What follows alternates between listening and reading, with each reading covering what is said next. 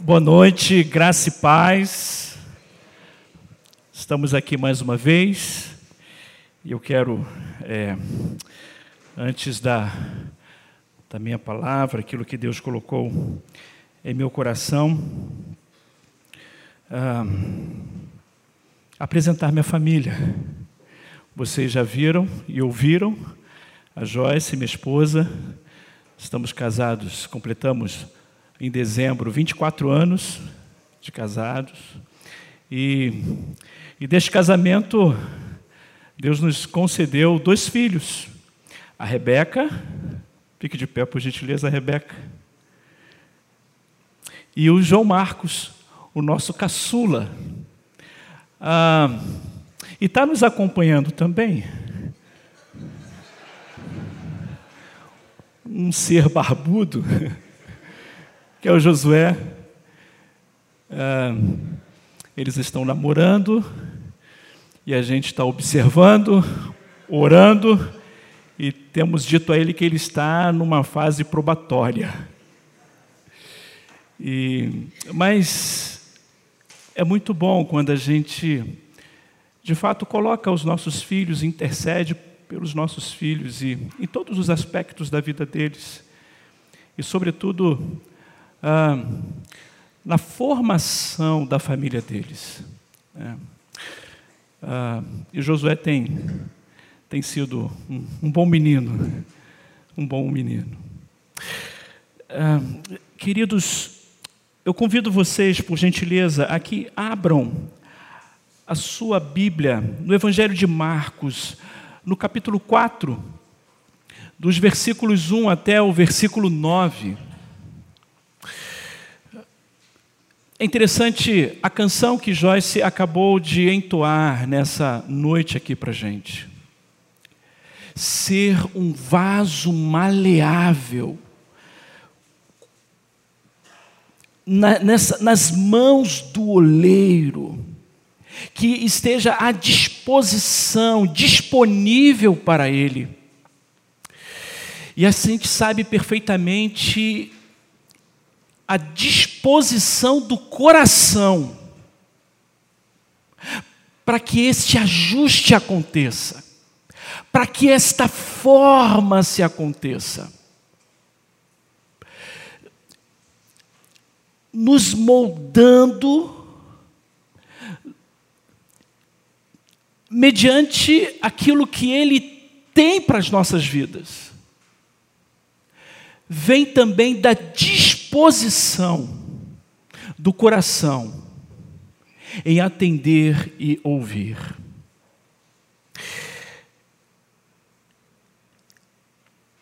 Eu quero ler esse texto do Evangelho de Marcos, capítulo 4, do versículo de 1 até ao 9. Diz assim: Mais uma vez, Jesus começou a ensinar à beira-mar. Em pouco tempo, uma grande multidão se juntou ao seu redor. Então ele entrou num barco e sentou-se. Enquanto o povo ficou na praia, ele os ensinou contando várias histórias na forma de parábolas como esta. Ouçam, um lavrador saiu para semear. Enquanto espalhava as sementes pelo campo, algumas caíram à beira do caminho, e as aves vieram e as comeram.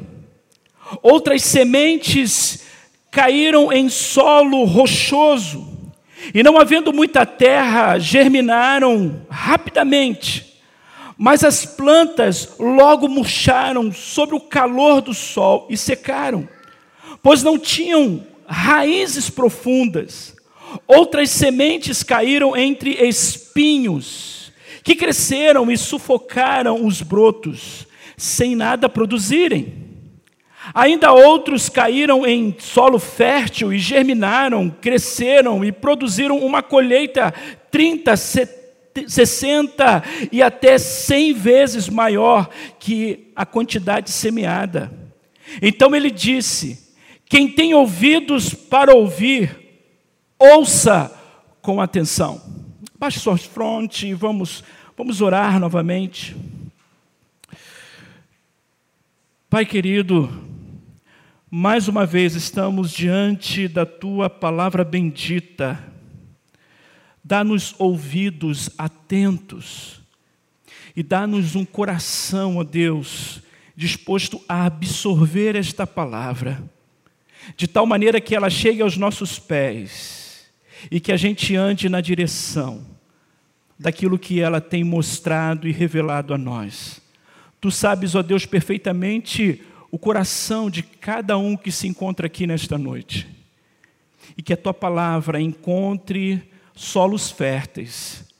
Em nome de Jesus. Amém e amém. Queridos, eu quero compartilhar com vocês nesta noite sobre o seguinte tema: uma verdade e quatro realidades. A parábola fala de, da semente e fala de tipos de solos, solos diferentes. A parábola fala de uma semente, e essa semente é a verdadeira palavra que não muda, é a palavra de Deus, é o Evangelho. Este Evangelho que é o poder de Deus.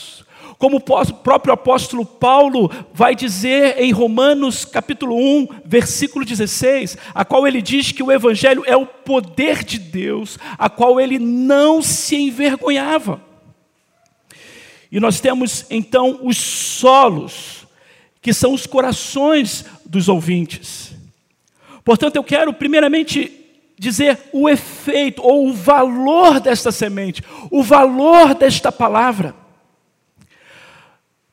E a própria palavra de Deus vai falar acerca dela, acerca do que ela é, acerca do que ela representa, do seu efeito na vida das pessoas. E eu quero, de tantos textos que falam a respeito dela mesma, nós temos, por exemplo, o próprio Salmo 119, que é uma poesia exaltando a palavra de Deus o seu valor, a sua importância, a sua relevância. Mas eu quero chamar a atenção de vocês para o texto de 2 Timóteo, capítulo 3, versículos 16 e 17. Peço que vocês abram lá, por gentileza. 2 Timóteo, capítulo 3, um texto bem conhecido da palavra de Deus, que fala, o apóstolo Paulo vai falar da relevância da palavra de Deus, da finalidade da palavra de Deus. 2 Timóteo capítulo 3, versículo 16 e 17. Veja o que diz: toda a escritura é inspirada por Deus, é e útil para nos ensinar o que é verdadeiro e para nos fazer perceber o que não está em ordem na nossa vida, do que está em desordem na nossa vida. Ela nos corrige quando erramos e nos ensina a fazer o que é certo. Deus a usa para preparar e capacitar seu povo para toda boa obra. Portanto, todas as, todas as Escrituras são inspiradas por Deus. O Espírito de Deus não apenas uma vez inspirou aqueles que as, as escreveram, mas continua iluminando, trazendo luz, assistindo sobrenaturalmente aqueles que o leem com fervorosa oração. Por isso é tão proveitosa para a doutrina para a instrução do ignorante, para a reprovação ou convicção daqueles que estão em erro ou pecado, para a correção ou emenda de quem quer que esteja errado, e para instruir ou treinar os filhos de Deus em toda justiça. Neste sentido, está aí o valor desta semente e o que ela faz num coração pronto para ouvir, receptivo. atentamente, disciplinadamente. Portanto, o versículo 9, o Senhor vai dizer: quem tem ouvidos para ouvir, ouça com atenção. Ele chama a atenção daqueles que estavam ali ouvindo os seus ensinos, para que ouça com devida atenção, absorvendo.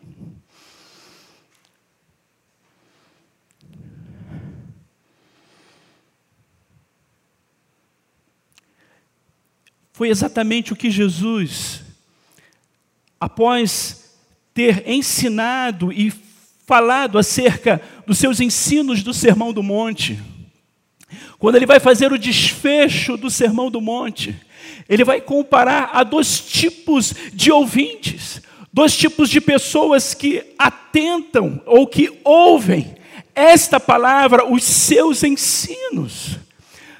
Há aquele ouvinte que constrói a sua casa, que ouve e obedece e constrói a sua vida da maneira correta, do jeito certo, ouvindo atentamente os seus ensinos. E há outro tipo de ouvinte, aquele que ouve e não obedece. E o texto vai dizer que vem enxurradas, o texto vai dizer que vem toda uma situação de vento, de circunstâncias, em que a casa que prevalece é aquela casa que obedece ao Senhor. Que além de estar na rocha, o obedece porque a ênfase, mais do que estar em Cristo, é obedecer aos seus ensinos, obedecer à sua voz. E é nesse sentido, portanto, que nós vamos olhar a realidade do coração das pessoas em relação à palavra de Deus, ao seu evangelho. E o primeiro destaque que quero dar é justamente este solo, este coração duro, esse coração rochoso. E nós lemos no versículo 4 a seguinte expressão: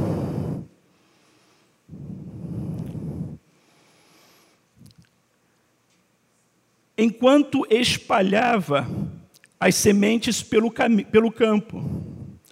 Algumas caíram à beira do caminho, e as aves vieram e as comeram.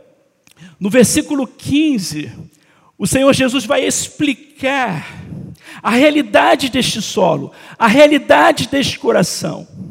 O versículo 15 diz assim: as sementes que caíram à beira do caminho representam os que ouvem a mensagem. São pessoas que chegam a ouvir a mensagem, mas Satanás logo vem e toma deles. É a capacidade que o diabo tem de roubar e enganar e furtar esta palavra antes mesmo que esta palavra chegue a, a, e absorva no coração do ouvinte. Isso me faz lembrar aquilo que Satanás fez com o casal lá no Éden. Quanto aquilo que eles tinham ouvido da parte de Deus, daquilo que eles não deveriam fazer, daquilo que eles não deveriam comer e habilidosamente, astutamente, a serpente vem e coloca engano, coloca dúvida no coração do casal. Re, diminuindo aquilo que Deus havia dito acerca do fruto, que não deveria ser comido.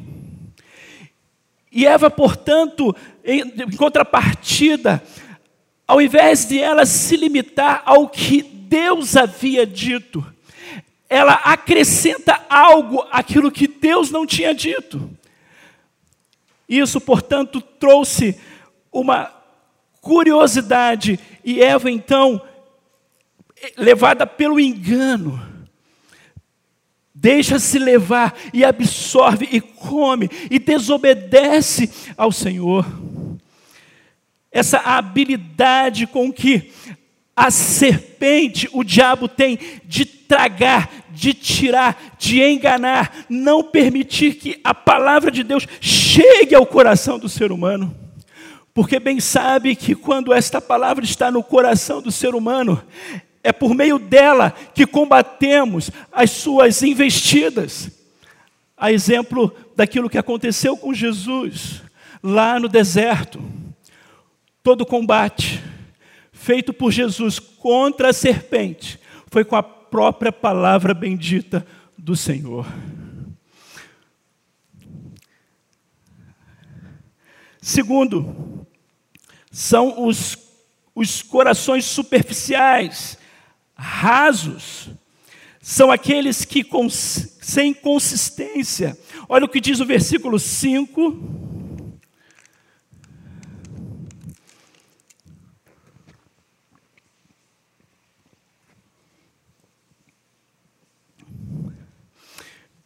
Versículos 5 e 6. Outras sementes caíram em solo rochoso e não havendo muita terra, germinaram rapidamente. Mas as plantas logo murcharam sob o calor do sol e secaram, pois não tinham raízes profundas. Jesus vai explicar aos seus discípulos a realidade deste coração raso.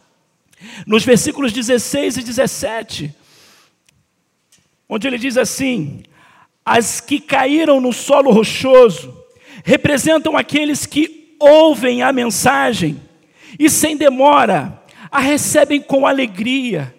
Contudo, uma vez que não têm raízes profundas, não duram muito. Assim que enfrentam problemas ou são perseguidos por causa da mensagem, cedo desanimam. Corações rasos é aquela realidade, são aqueles sem consistência alguma.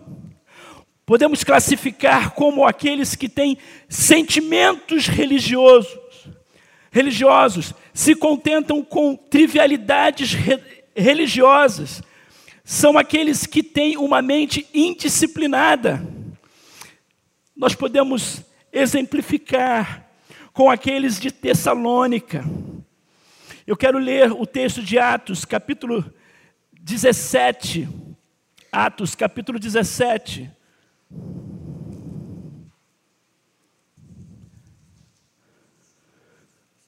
Dos versículos, versículo 11 e 12.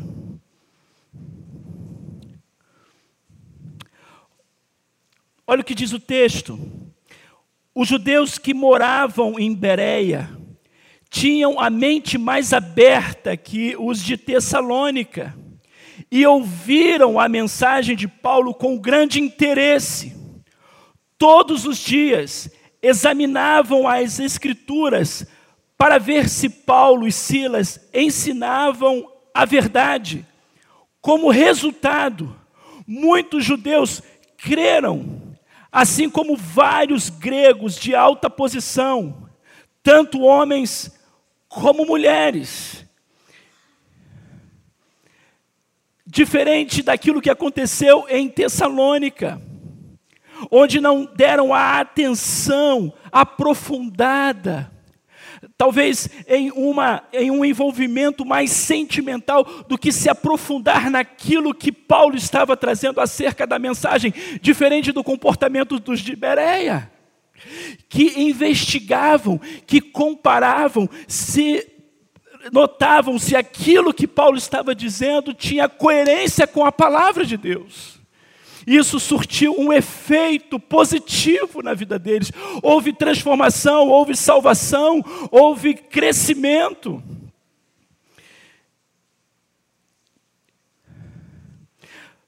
Nós temos os insensíveis, os versículos 7, é aqueles que estão com o coração lotado. Olhem o versículo 7. Outras sementes caíram entre espinhos, que cresceram e sufocaram os brotos, sem nada produzirem. são aqueles que se deixam levar pelos interesses do mundo, passageiro, são aqueles que não têm discernimento, dá ouvidos também às palavras sem sabedoria do mundo. Porque que olha o que Jesus vai dizer acerca desses corações, acerca desses ouvintes. Versículo 18 e 19. As que caíram entre os espinhos representam outros que ouvem a mensagem, mas logo ela é sufocada pelas preocupações da vida, pela sedução da riqueza e pelo desejo por outras coisas, não produzindo frutos. Isso me faz lembrar de Demas, quando o apóstolo Paulo, na sua carta a Timóteo, na sua segunda carta ao Timóteo, capítulo 4, versículo 10, diz a respeito de Demas: Pois Demas, amando este mundo, abandonou-me e foi para Tessalônica. Interessante é para onde ele foi. Crescente foi para Galácia e Tito para a Dalmácia. Resumindo, os grandes vilões da eficácia do crente é o diabo, é a carne e é o mundo. Mas há um outro tipo de solo, há um outro tipo de coração, que está no verso 8, no versículo 8, quando o texto diz: Ainda outras caíram em solo fértil e germinaram, cresceram e produziram uma colheita de 30, 60 e até 100 vezes maior que a quantidade semeada. O versículo 20, Jesus explicando esses corações, esses tipos de ouvinte, ele vai dizer: E as que caíram em solo fértil representam os que ouvem e aceitam a mensagem e produzem uma colheita de 30, 60 ou 100 vezes maior que a quantidade semeada. Esses tipos de coração, esse tipo de solo fértil, são aqueles que atentam com dedicação à palavra bendita, disciplinadamente, atentamente, e nesse sentido, não se pode esperar outra coisa de uma boa produção para o Senhor. É bom lembrar que esse coração fértil, ele passa pelos mesmos dilemas que os outros corações passam e enfrentam. Esse mesmo coração fértil, ele passa por situações investidas também do diabo. Este coração fértil também, ele passa pelos dilemas ah, dos, dos espinhos, dos apertos, das dificuldades. Este mesmo coração fértil, ele também passa por essas investidas do mundo, pela sedução do mundo. Mas o fato de sua vida estar enraizada na palavra de Deus, ele não se deixa levar, ele não se deixa inclinar por essas circunstâncias que nos são apresentadas.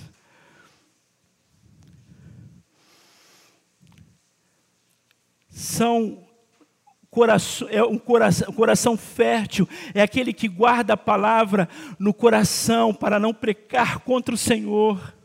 Ele coloca no lugar devido, ele coloca no coração para que esta palavra se, torna, se torne desejável. Não é um, não, não, não fica tão somente no intelecto, no cognitivo, mas ele deixa que esta palavra chegue ao coração, enraize e toma o seu coração, de modo que os seus desejos são desejos em que estão em concordância com a palavra bendita do Senhor. Este coração fértil, ele fala: como eu amo a tua lei, penso nela o dia todo. E no fato de pensar nela o dia todo, quando diante desses dilemas, quando diante dessas investidas, ele se mantém fiel. diante de problemas, diante de circunstâncias, pelo fato de não somente conhecer a palavra de Deus, mas colocá-la no coração e aplicá-la na sua vida, diante de uma perda, diante de um sufoco financeiro, diante das seduções do mundo. É isso que vai diferenciá-lo dos outros corações. Ele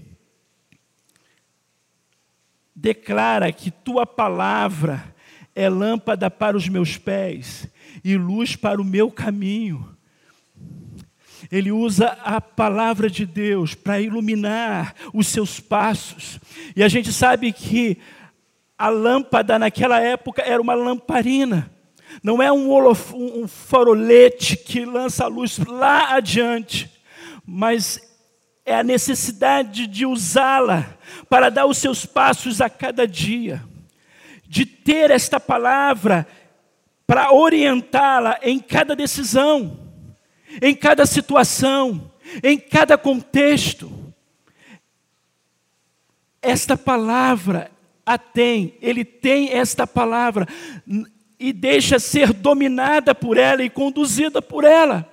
Ele não tem essa palavra no sentido de moldá-la ao seu jeito, à sua forma. Ele, ele faz com que esta palavra o contenha, o, a, o, o possua, e não ele possui esta palavra, no sentido de querer ajustá-la ao seu modo, ao seu jeito mas ele é direcionado por ela, ele é conduzido por ela e, consequentemente, a sua vida se torna frutífera. Nesse sentido, são corações, são, é um, são corações que são controlados e dominados pela palavra, e como eu disse, e não que procuram controlar a palavra do seu jeito que não olham para a palavra de maneira conveniente, mas que se deixam direcionar pela palavra. Eu quero fazer algumas aplicações.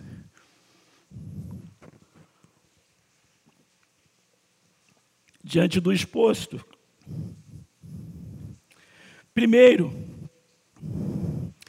os bons ouvintes dão as boas-vindas a palavra imediatamente, para que Satanás não possa arrebatar.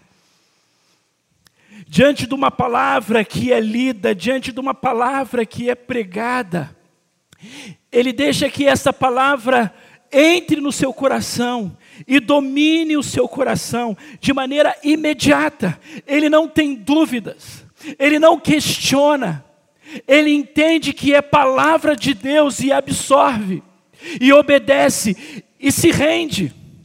Ele não, ele não negocia esta palavra, de maneira que o diabo vem e a traga, o diabo vem e a roube do, do seu antes mesmo de chegar ao seu coração. A importância de ser um bom ouvinte é aquele que absorve a palavra de Deus de maneira imediata. A segunda verdade e aplicação que eu faço nessa noite é que os bons ouvintes recebem a palavra profundamente, de modo que a perseguição por causa perdão, de modo que a perseguição por causa disso não possa induzi-lo a apostatar. Os bons ouvintes recebem a palavra com profundidade, sem permitir, portanto, que qualquer tipo de perseguição o leve a apostatar, a desistir. E a terceira lição que tiramos desta palavra é a realidade daqueles ouvintes que recebem a palavra exclusivamente para que outras preocupações não a sufoquem. E por último, quero citar Eugene Peterson. Devemos ouvir a palavra de Deus que nos é transmitida há a preocupação da disciplina, enquanto treinamos a mente para meditar e assimilar as verdades que alcançam o significado supremo da nossa vida com Deus. Há o processo de discernimento enquanto ouvimos com o propósito de escutar a palavra de Deus, não permitindo que opiniões ou que incoerências humanas as sufoquem. Eu não sei qual é a sua realidade aqui nesta noite. Eu não sei o quanto você tem olhado para esta palavra. Eu não sei qual é a disposição do teu coração quando ouve esta palavra. Se você é um mero ouvinte, ou se você é um ouvinte e praticante desta palavra. A grande realidade é que, sendo um bom ouvinte, um bom praticante da palavra de Deus, você vai obter frutos na sua vida. A sua vida vai revelar que você é um bom ouvinte. A sua vida vai mostrar e vai revelar que você não fica tão somente como alguém que atenta para esta palavra e não simplesmente e que simplesmente a ignora. Eu não sei qual é a disposição do teu coração nessa noite. Eu não sei o quanto de tempo você tem olhado para esta palavra. Eu não sei qual tem sido o seu comportamento diante desta palavra. Mas a minha oração nesta noite é que esta palavra encontre corações prontos, corações que estejam dispostos a absorver esta palavra e que venha gerar muitos frutos para o Senhor. Eu quero orar por você. Eu quero colocar a sua vida diante do Senhor.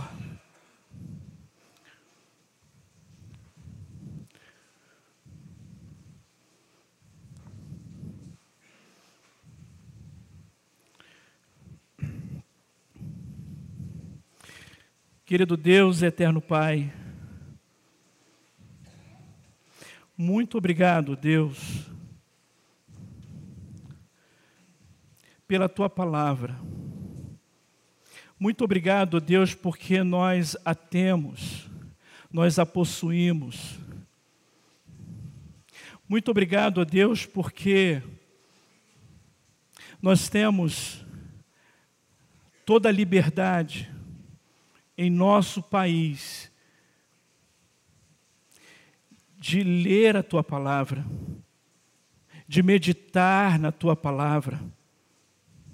Ó oh Deus, que nesta noite existam aqui pessoas que, assim como o salmista, têm o seu prazer na lei do Senhor e nesta lei medita dia e noite.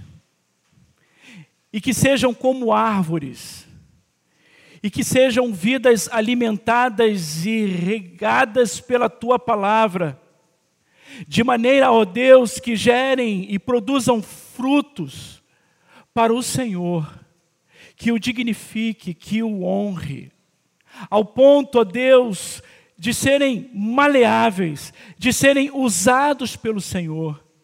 Que esta palavra, ó Deus, encontre guarida nos corações. E que esta palavra, ó Deus, que é bendita, que é eficaz e que surte os seus efeitos, que assim aconteça em cada coração aqui nesta noite. Nós oramos assim no nome precioso de Jesus. Amém e amém, Senhor.